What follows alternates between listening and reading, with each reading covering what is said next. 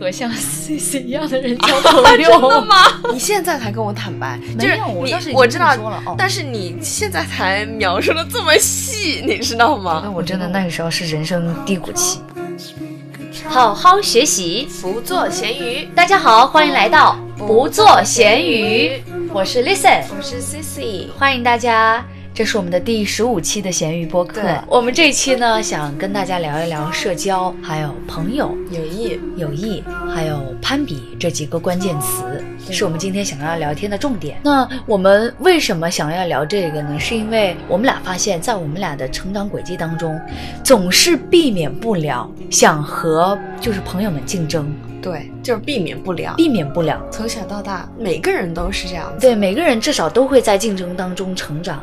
但会，我们往往会发现，我们比较的对象都是朋友，就是比较近的人。我们不会去和那种陌生 millionaire，对，然后那种 millionaire 去比较，或者特别特别优秀的人，我们可能就不会比较。对，但是我们可能对于那种特别遥远，像星星一样遥远的人，我们可能会产生一种羡慕，或者是遥不可及的目。标当成一个榜样，嗯，但是身边的人就不会了，就会有小心思了。嗯，也是因为我们这个对象呢，聚焦在了朋友，想提出几个问题和大家一起探讨一下。首先，第一个，你倾向于和什么样的人交朋友？我倾向于和像 C C 一样的人交朋友。真的吗？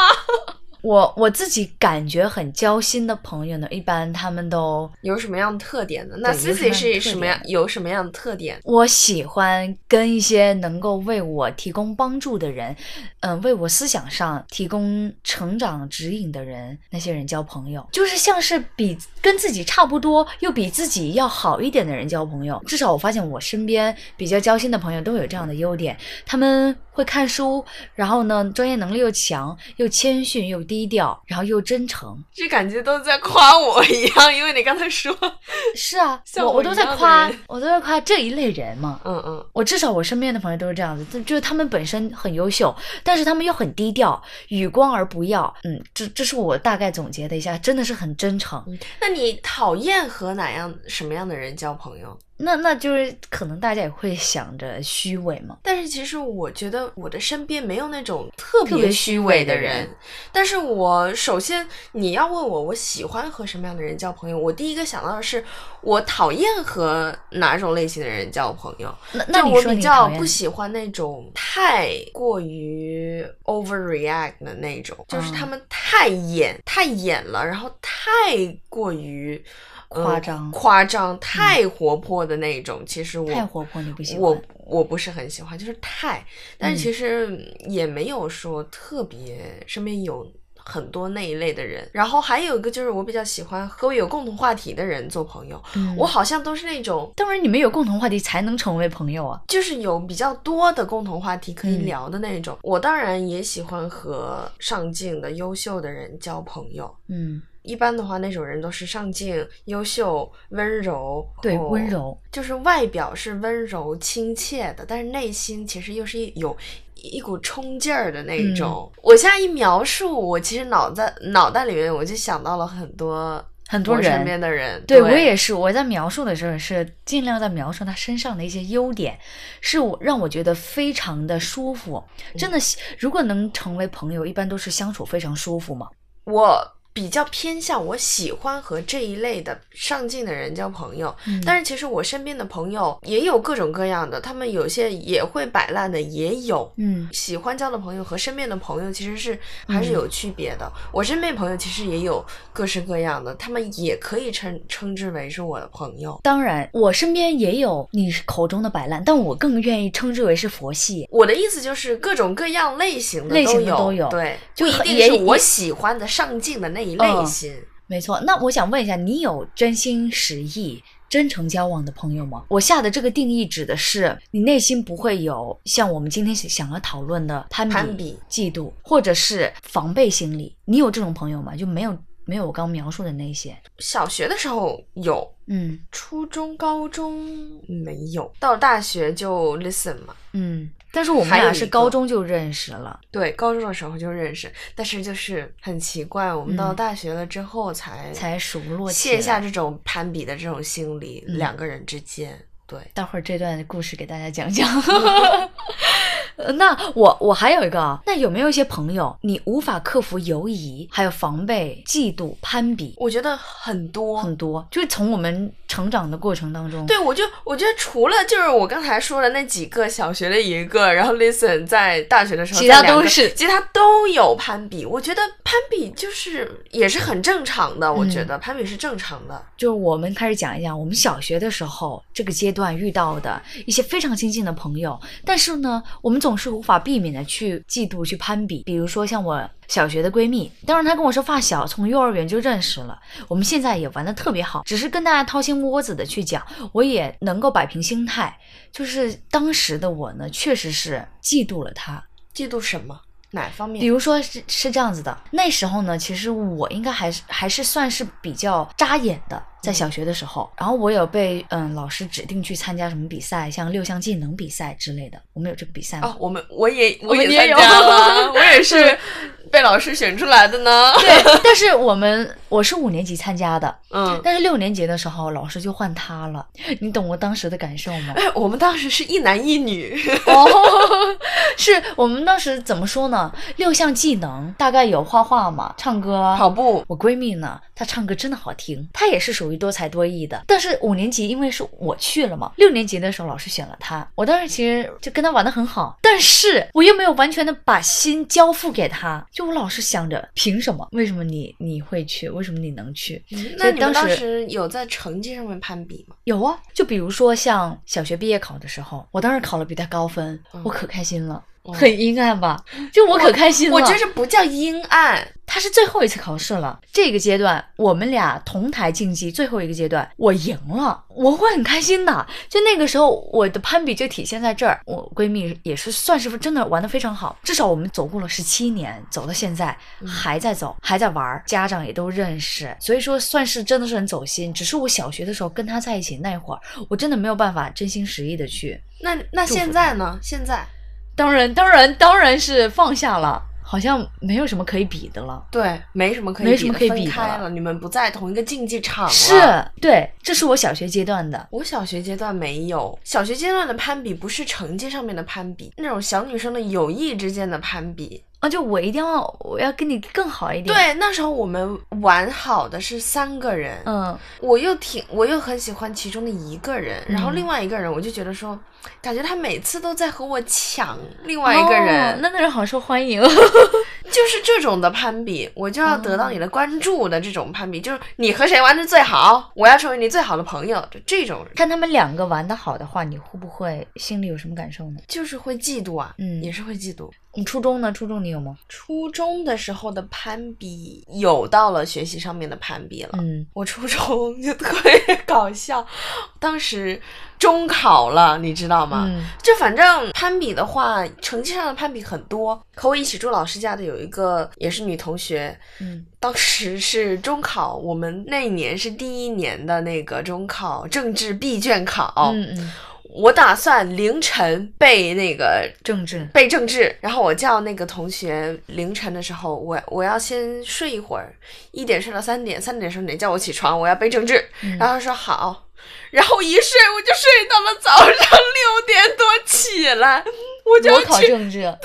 也不是裸考，反正就没复习。嗯，然后我就要去考政治了，我起来的时候我整个人都崩溃了。他没叫你。对他没叫我，然后我就质问他说：“你为什么不叫我？”他就说：“我叫你了，你没醒。”哎那我那我觉得我不赞同他这做法。我我会觉得还是很委屈，而且心里会有点怨念。那肯定的呀。对啊哎，这中考人生大事。是啊，他好坏啊！这什么叫我叫你，你没叫醒？我的目的不是叫你，哎，醒醒！我的目的是叫你把我摇醒。对，那他可能确实，嗯、也是叫了一下我吧，就是这样子点了几下，我没醒不想你。醒吧？嗯，那这就不知道了。哦哦，反正我是一点印象都没有，然后我就去考试了，嗯特别崩溃。我当时早上完完全全在气头上，你说这种、嗯这种就是攀比，然后攀比出来的那种行为，做出那种行为了，为就不是在心里面暗戳戳的比较嫉妒了。嗯嗯。所以你你讲的这个是你当时被别人算计了。嗯，那我我的话，在初中的时候，你知道吗？我们宿舍成绩一直都是班里前几的，应该算是。整个宿舍，那那你想想，整个宿舍能够一起进步，这中间我觉得直接摊开来说的话，整个宿舍肯定都是存在相互竞争的。哦，就互相竞争着对，就互相升上攀比去了。但是我们因为都是一个宿舍的，嗯又是玩的最好的。我初中的时候又很话很少，嗯然后不怎么跟班级同学接触，班级同学大部分都是走读生。我最好的朋友肯定也就是宿舍那些人，又不甘心他们成绩比我前面，所以每个人就是相互攀比、相互竞争，竞争着竞争着，就把整个宿舍六个人的成绩都提到了班级前几。那不是挺好的？是是挺好的，但但是你就因为你身在里边儿，你、嗯你处于这六个人当中，你就会内心难受，嗯嗯。特别是当你垫底的时候。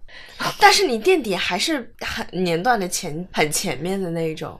呃但是就就是输给了他，我不甘心。嗯有我记得我有一个舍友，他也很优秀，上台呢也落落大方，台风也非常好。所以说当时在初中的时候有一次活动，我也忘了什么活动，老师就是让他去做主持，他也是第一次接主持，我也不知道为什么老师就交给他了。然后呢，我当时因为我小学的时候其实还是经验蛮多的，但是我到初中的时候我就静下来了，我话就变得特别少，嗯然后老师也可能就没有发现说，原来你有上过舞台，你有经验。我也没有主动去争取，但是我看到我舍友站在台上的时候，我我内心好失落，我就会想，为什么不是我？我就在台下，我竟然会挑刺儿，就挑刺儿的哪哪哪主持的不好，哪哪念的不好。虽然说我自己念的也没多好，当时，但是我就是会产生这种很邪恶的心理。我现在想想，有点有点太太过于那个了。这是我初中印象当中比较深的。还有一个啊，我舍友一个最厉害的舍友，他经常就是年段第一，也是经常年段第一，但我就不太会跟他比较。为什么？因为他太遥远了。有，我当时是这么想的，就太遥远，就好像我无论怎么样都赶超不了他，嗯他实在是甩我一大截，我反而能够跟他相处的比较好。嗯因为他有时候我真的不懂的，我就真的去问他，他也会很大方的跟我讲，但我就不会问跟我排名相近的那个舍友，我生怕他给我讲了，他他他印象更深刻了，怎么办？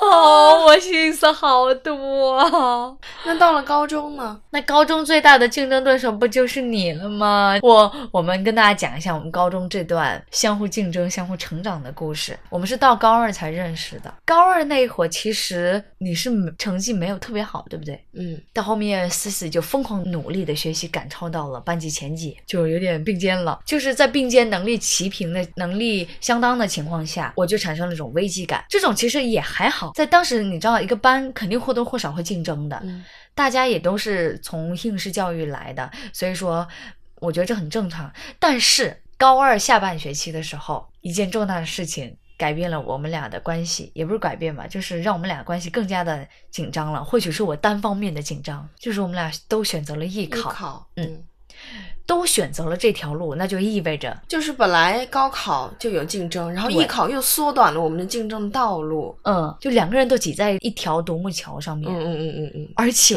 选择的还都是双语播音。当时我我记得在跟 Cici 一起学的时候呢，你说是受我影响你才走的播音这条路，对不对？嗯其实那那个时候我倒没没觉得有什么，是到有一件事情真正触发了我对你的那种高强度的防备、嗯紧张、羡慕、嫉妒。是什么时候？是我们高中的班主任，因为他知道我们两个都选择了艺考，都选择了双语播音。然后那个时候我们俩成绩又不相上下，班主任有一次在跟我聊天的时候，他就直接说：“啊，你看 Cici 这一次数学考多少分？”他进步了多少名？他都到班级这里了，你怎么还不赶紧努力一下？他的意思是叫我赶紧赶上你。他就他的意思有点像是，你看 Cici 都已经到达这个高度了，都已经这么成功了，什么意思呀？哦，以成绩的高低来论成功了。嗯，反正就好像还没走到那个地步，你就已经你就下断定我是失败者。嗯反正我是觉得班主任这段话在当时对我来说影响特别大，就会让我觉得我有会有应激的反应，就是嗯觉得说，我会特别关注 C C 的每一次成绩，每一次成绩我都会想到老师的那句话：我是失败者，我是 loser。但是他来他也没说你是 loser 啊，他没说，但是他的意思就是说你很成功，你已经很棒了，叫我赶紧赶上来。我知道他然想要鼓励我，嗯，但是你当时本来就嫉妒心了，对，本来就已经走一条路了，但是老师还要这么说的话，所以我就很难不过度解读。对我觉得很难不过度解读，而且我当时心里已经失衡了，我是这么想，所以我会，呃，每一次成绩，比如说像。出成绩的时候，老师总是会放排名，我也会就是在意 C C 到底排名排多少了，他排到班级第几了，我到第几了，我差他多远。但是其实是一种正向的，就你会拉着我更上进一点。但是这个上进还是有压力在的，对，是它导致的最坏的结果就是我内耗加深，焦虑加重。当然，我不会做出什么伤害你的行为，或是使使什么小心机算计的。嗯嗯嗯。就自己在那边纠结，自己在自己想了一个假想敌，自己跟自己假想敌较劲儿，然后 C C 本人都不知情，完全不知道，所以我也是到嗯大学之后我才跟他坦白这件事情。你现在才跟我坦白，没有，我当时我知道说了，哦，但是你现在才描述的这么细，你知道吗？我当时呃，可能因为今天要讲嘛。然后就描述的细一点，嗯嗯嗯。还有一件事情也是让我非常难受的，怎么说呢？我们走艺考这条路，总是存在竞争跟相互帮助。我觉得相互帮助这一点体现在我们当时一起一起去杭州艺考的时候，嗯，那个时候我真的感觉我跟你能够成为很好的朋友，然后一起相互备战艺考。嗯，那个时候我们俩是又是住一间宾馆，回来之后会给对方相互鼓励，我当时心里都融化了。我记得 Cici 在当时给我发了一条短信，我也记得，你还记得内容是什么吗？大概忘记了，我我反正我就记得最后是鼓励你的，对，Cici 是鼓励我的，他让我加油，反正就是不要想太多，不要想太多，就往前奔，嗯。嗯，就是这个目标，嗯，一定要考上。Cici 当时又恰恰逢生日那会儿，也在备战高考，对，他也发了一条朋友圈，像是呃。希望明年这个时候我在杭州，嗯嗯嗯，我当时是真的很祝福他，我也希望他能够考上。拐点出现在出成绩那一会儿，我这船不是落榜了吗？嗯，所以我其实是非常难受，但是又有一个救命稻草似的，哦，我中传拿证了，所以我们两个又处于一种相互竞争，不同赛道。因为是不同院校嘛，对，但是分开了，分开了，嗯，分开是分开了。你拿了浙传，我拿了中传，好，我们俩都有底了。但是我们俩的压力也也都非常大，因为你当时的名次不是特别好，嗯，我当时的名次虽然说还行，处于中位，但是在这个省份高考压力分数线也特别的大，因为我面对的是全国的竞争者，他们都来自全国的重点高校，反正就是各自有各自的压力，也都怕自己考不上，嗯，最后又归到同一个赛道，就是高考。当时我们俩都。都一起备战高考之后也没怎么交流了，到最后高考成绩出来之后，我记得有一次。是一个大学的讲座，那会儿已经出成绩了。我当时拉看到 C C 我就跑过去，我问他你要不要复读？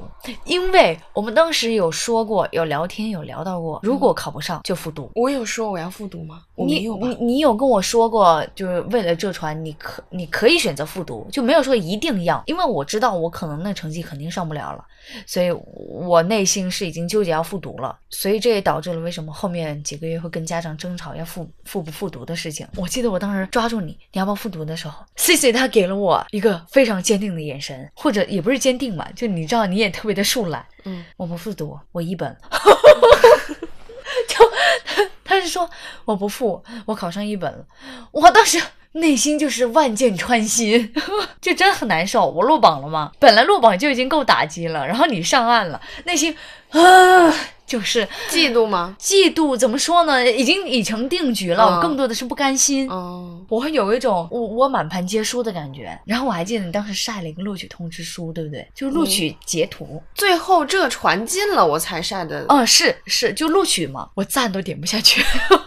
嗯，但是我想说的是，这种思想我是现在来看太正常了。我也现在也能够非常从容淡定的面对当时很羞愧、很邪恶、嫉妒。我的面目全非的自己，我会非常体谅当时的自己，压力很大，然后被老师拿来两个拿来竞争，你上浙传，我落榜了中传，所以当时的压力可想而知。我就觉得全世界都在嘲笑我，全世界都在为你的那个录取喝彩。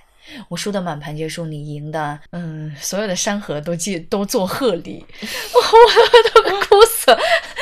我好像以泪洗面，洗了好多天，每每天就闷在被子里面哭。那你哭的更多的是出于对别人和别人的比较，还是说哭自己不争气？都有。哪一个？你觉得哪一个会更比重会更大呢？哭跟你的比较。哦，跟跟别人的比较、嗯，是吧？为什么我会哭跟你的比较？是因为我当时其实已经有预感到我考不上中传了，我其实也已经做好这个准备了。邪恶的想法想的是，如果我考不上。思思最好也不要考上，就会有这种想法，因为你考上了，我会很难受，所以我会这么想，以至于到后面八月七八月份的时候，就是真的是哭的特别惨，哭的特别特别惨。我觉得我真的那个时候是人生低谷期。你那时候是你觉得是你人生的高高峰吗？没有啊，哇，你看，就 就是这个时候就体现出了我们俩当时的格局、思想的差异，就真的是实在是格局太小了。回想起来，我没有说嫉妒，会关心，但是我不会嫉妒，特别嫉妒，嗯就从来都没有过。嗯，我就也会说看一下你考几分，有时候也没也没看。就你根本就不 care。嗯，我就是一个劲儿的自己读这样子，因为当时可能是因为我本来就比你，我自己知道我的成绩本来就比你好，嗯所以说我就也没有特别在意你的成绩。嗯那我又自己走艺考了嘛，嗯我和别人也不是在同一个赛道，嗯所以就感觉我好像也没有什么竞争的对手，嗯嗯，所以说我就不会在成绩上面嫉妒哪一个同学这样子，我不会有。那那我想提问一个假设啊，那如果当时我的成绩比你前面，你会紧张吗？会，那我会，那我就会学习，我就会学的比你更好疯。狂？嗯，我我会学的比你好。就你内心是有一种力量在告诉自己说，我一定要超过他，我会学的比他更好。对我一定会超过。嗯，但你内心是会紧张、嫉妒，还是会嗯羡慕呢？不对，羡慕这时候说羡慕。如果说如果说 listen 比我高很多的话，我自己知道我已经攀不上了，那我就把你当成一个目标。目标，但是如果很近的话，确实会不会去嫉妒，我会去去精进自己。你更专注于自己。其实我当时的想法是，嗯，我现在其实有点忘记当时的想法，但是我记得我会很关注你的成绩，因为你在我前面嘛。嗯，我想的也是，我一定要读得很好。那你有想过超过我吗？当然啊，肯定要啊，至少来说靠近你一点吧。那你你会觉得你超不过我？你就是到了后来越来越学学，因为我我成绩摆在那儿。我陷入了一种深深的内耗，所以我知道我应该是不大可能了。嗯但是你知道吗？就是像热锅上的蚂蚁一样，我知道不可能急，我还是会急，我还是想去超过，然后我又我又做不到。嗯你知道为什么我说我做不到吗？首先，Cici 的作息就是 超乎常人的，所以当时为什么我会说你凌晨在那边学的时候，我会很紧张、很焦虑。嗯我之前也跟你说过，对不对？嗯，就是很很紧张，我也想四点多起来，我就想去学，我一定要学的比你好。难道我要三点多起床吗？我肯定做不到。我连熬夜都是一个很少熬的人，在高中的时候。嗯但你会熬到两点吗？我也没有熬到两点，就是、哦，就有一段时间太疯狂的时候，就一点半这样子，嗯，没有特别晚。哎，但是我我就突然想到，在高三后半期的时候，我知道我已经追不上你的时候，其实我我已经有点坦然了。嗯因为我当时其实还是有跟你聊天的，就是好像隔一段时间会深入聊天一次。嗯嗯然后呢，我会发现你的做法真的是，就是你的成绩配得上你这份努力，嗯所以我当时深知自己的无力感，只是自我在内耗，自我在焦虑而已。思琪当时是每天就把咖啡当水喝，然后凌晨几点四五点就起床去自习室读书。嗯，也没有四点了啦，五就点5点多半或者六点这样子。我嗯后来越起越晚。就五点多的时候会去自习室读书，一句话概括就很努力，但是一句话分量又太少了，不足以概括当时。只能说我当时在后期的时候，我知道他这个成绩真的值得匹配上他这样的努力。嗯我其实当时心态也是有点放宽了，只是最后成绩出来的时候，我们俩相差了大概二三十分吧，应该有。这二三十分现在看来也非常的合理，所以说他能上一本，我不能上，也情有可原。但这不能证明说，嗯，他更努力，我不努力，只能说我心态没摆对。所以我现在在看当时的自己的时候，会有点心疼，很无力，就又又又想骂他，然后又很理解他，理解他当时的攀比心情，因为从小就是这么过来了呀。我感觉好像这种攀比让我更好，但是又让我更坏了。心态上面我无法原谅失败的自己，心态上面我无法去劝慰那个焦虑的自己，说不要着急。但是让我变得更好是，我已经超越了原本那个自己。所以说，在当时的时候，我其实没有把你当成非常交心、非常好的朋友。在至少在当时，我是觉得我跟你一辈子都成为不了好朋友。在当时那个敌意或者是假想敌的那个思想已经根深蒂固了。但是转机就发生在我们上大学之后，遇见了更多的人，更认识到自己的不足。成长之后，然后 Cici 有时候他会袒露心扉跟我说他的焦虑，我就发现其实我们俩遇到的问题是一样的，好像是在同一个赛道，都走播音这条路，但是呢，身边的人不一样，身边人不一样，环境不一样，对，然后圈子也不一样，对，烦恼一样，迷茫一样。对就会让我们心靠得更近，嗯然后就会相互倾诉啊，原来你也有这样的问题，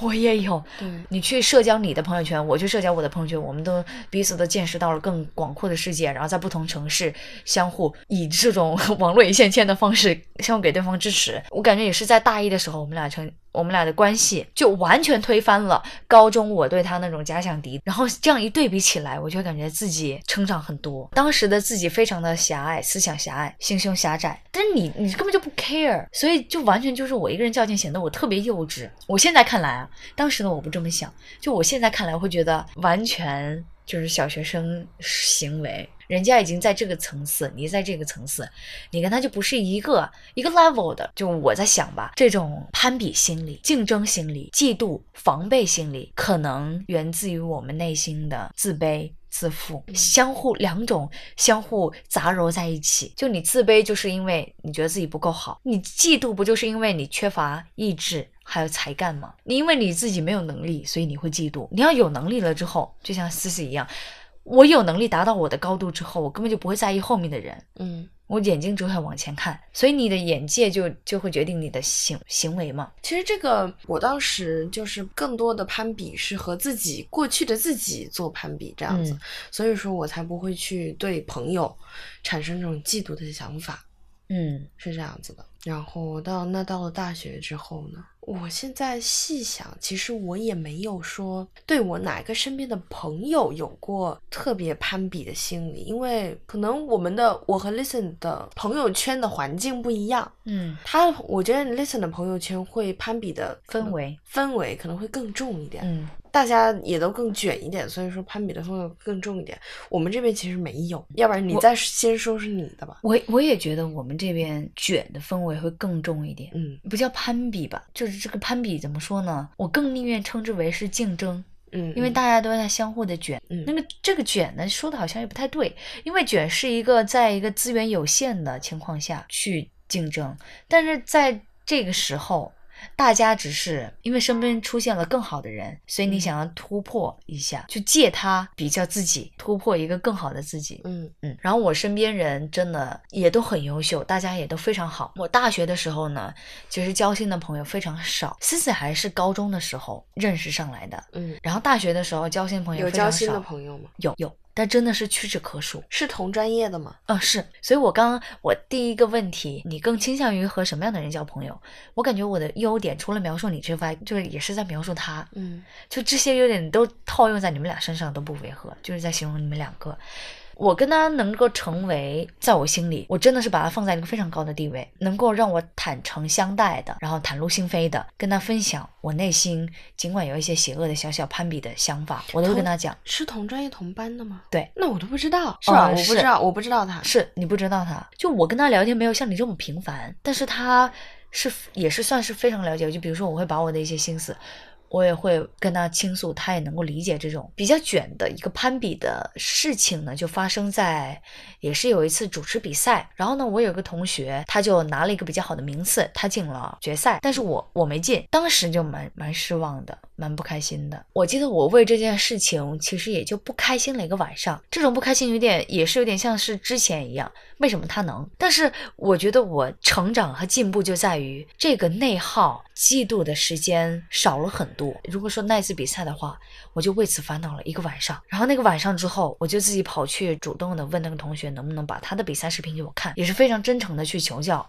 他也给了我，我就真的仔细的看，我觉得他这稿子也是写的真好，我就真这么想。然后把两个视频一对比，虽然说两个人状态没有差多少，但是稿子确实就是能够看出，哎，他确实能进。你就承认他比你优秀。他比我优秀，对啊，他确实也很优秀就是了。他也参加很多比赛，也都拿有拿了很好的名次。但是因为我们两，我们又是同班同学、同专业，所以说有时候难免也会产生对比。你的心态就是你嫉妒的那个心态少了，就是你的这个进步其实也是有关，因为大学嘛，嗯你除了这一点，如果说你比不上他的话，在其他赛道你还是可以有那个机会的，就是机会很多。但是高中的话，就只有一条道。就只有一条道，大家都只有一个目标。对，到但到大学的话，就是选择会更多了。嗯，就是像我们前几期有聊过，到大学的时候，大家评判优秀的标准已经非常的多员，不只是以你的成绩，以你有没有拿奖学金，以你有没有成为三好三好学生，已经不止这些，也不是只凭你比赛成绩怎么样，更多的是你。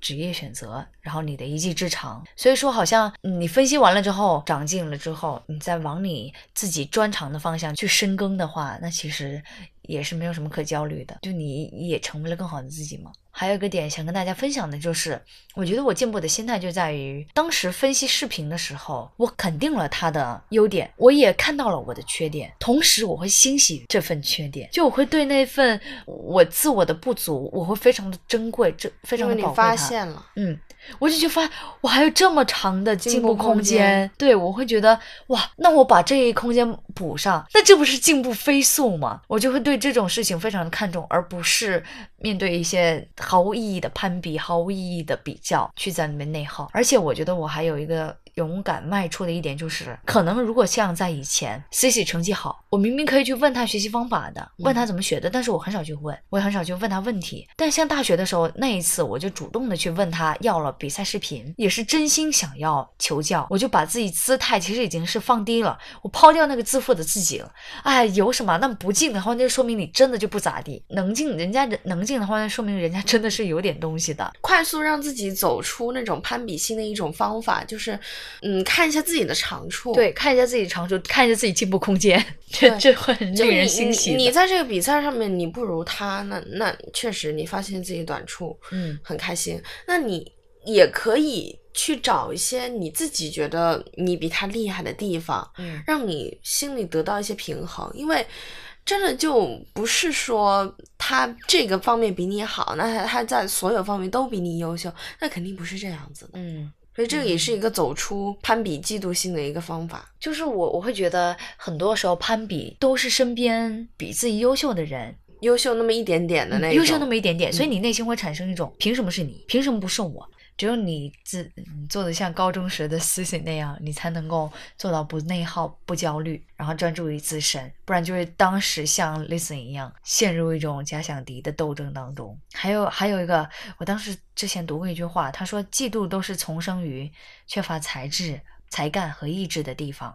但是我我又觉得这份嫉妒还挺好的。这一份比较，他你比较的人肯定是比你优秀的人。那如果是能力相当的话，他肯定身身上也有比你好的点。就是你主要的动力还是一肯定是要和自己比对、自己是不是？最大的内生动力就是自己呀，而不是嗯别人。是啊，这这肯定的，不然的话，嗯别人都是出于比较的那种动力，其实是很 toxic。Toxic。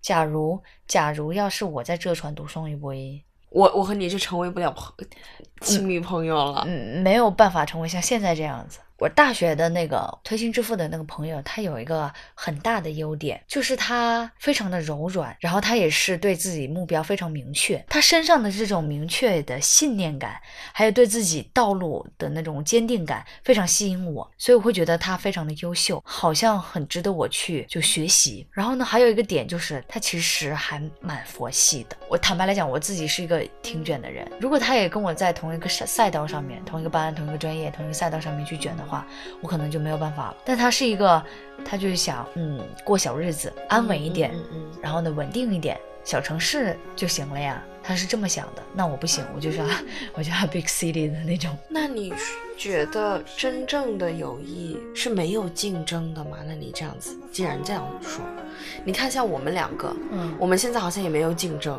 是不是？我只能说，我只能说，嗯、没有竞争的环境下，比较容易产生真正的朋友。但我我们不能完全的这样否定说，如果你们两个专业相同，什么都相目标那么相似的话，也不能说他们没有真正的友谊，是不是？嗯，就之间还是会难免的，可能会有一些。对我们只能说，在缺少就是说没有竞争的情况下，你们道路完全不一样、不搭嘎的情况下，然后能够推心置腹。我输出给你我遇到的人事物，我的三观，然后你输出给我，两个完全新鲜的事物碰在一起，真的就会，我很欣赏你，你也很欣赏我。我觉得这样的灵魂可能会走得更近一点。我们也希望大家也能够在大学里边找到一个。或许是一个，或者是多个，没有也没关系，没有也没关系，推心置腹的朋友，然后自己也会成为自己最好的朋友，享受孤独嘛。现在已经很晚了，嗯，结束工作就录到这儿，好，再见，晚安，拜拜。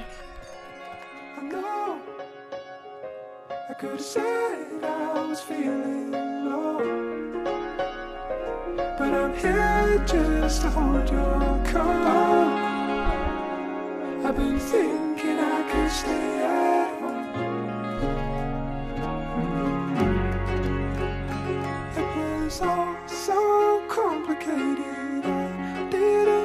to say it out loud anyway And I think I should go.